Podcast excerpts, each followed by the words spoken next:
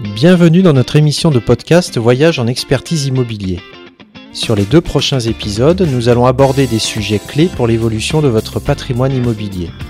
Nous allons voir dans cet épisode l'intérêt d'entreprendre la réalisation d'un schéma directeur immobilier et son contenu.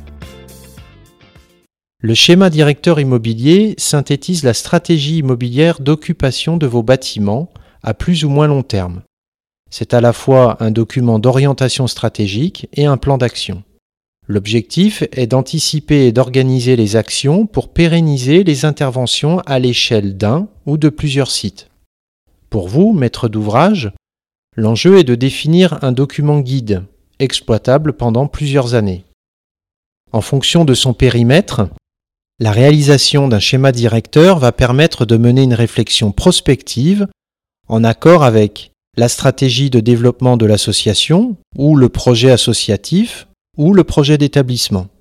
La réalisation d'un schéma directeur suppose donc une vision globale, tant en termes de surface, de temporalité ou d'investissement financier. Pour aboutir au schéma directeur immobilier, la démarche va comprendre plusieurs étapes et livrables. La première étape, à ne pas négliger, consiste tout simplement à lancer la démarche.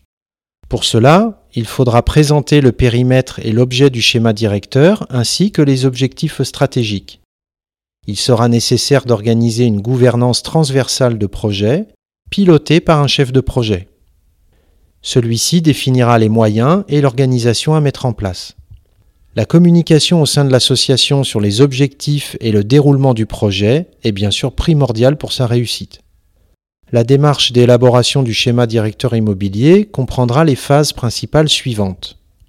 Une phase de diagnostic technique et fonctionnel du ou des sites.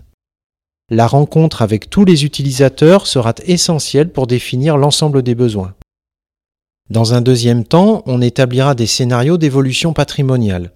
Ces scénarios seront issus d'une réflexion transversale recoupant les enjeux principaux comme les enjeux capacitaires et fonctionnels, les enjeux techniques, réglementaires, économiques ou environnementaux.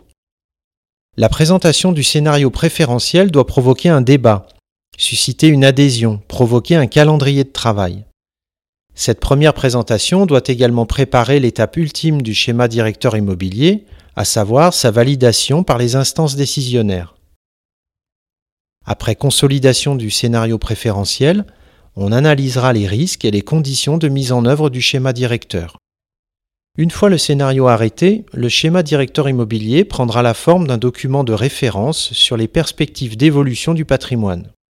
Ainsi, le schéma directeur se situe à l'interface entre la stratégie d'établissement et sa déclinaison en projet immobilier.